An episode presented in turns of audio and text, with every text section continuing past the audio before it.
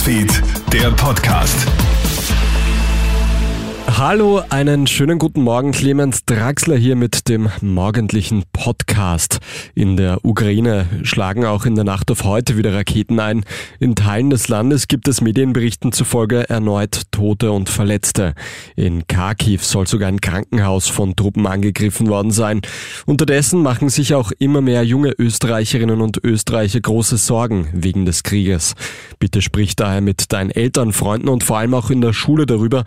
Selbst im Volksschulalter spielt das Thema nämlich bereits eine Rolle, warnt Kinder- und Jugendpsychologe Roland Bugram. Ja, nicht runterschlucken, ja, nicht verdrängen, sondern wenn man das am Herzen hat, erste Anlaufstelle die Eltern, zweite Anlaufstelle vielleicht die Geschwister und Freunde und die wesentliche Anlaufstelle ist jeden Tag in der Schule.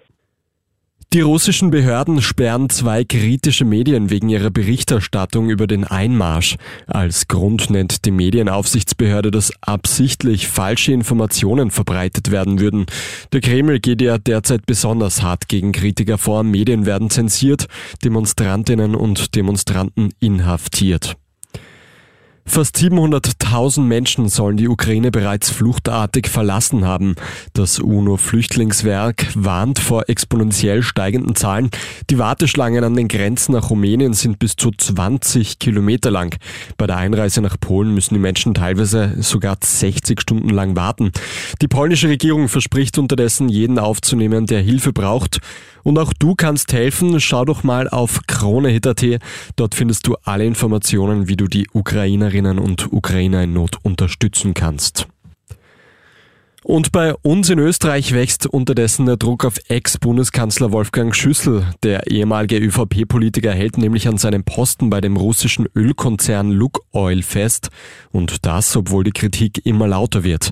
Mehrere ÖVP-Politiker verteidigen Schüssel, denn Lukoil sei kein russisch-staatlicher Konzern, sondern an der Londoner Börse. Viel Unverständnis kommt dabei von der SPÖ und den Neos, die den Ruf Österreichs in Gefahr sehen. Das war der Krone-Hit Podcast in der Früh. Ein weiteres Nachrichtenupdate, das kriegst du dann wieder am Nachmittag. Einen schönen Tag noch. Krone-Hit Newsfeed, der Podcast.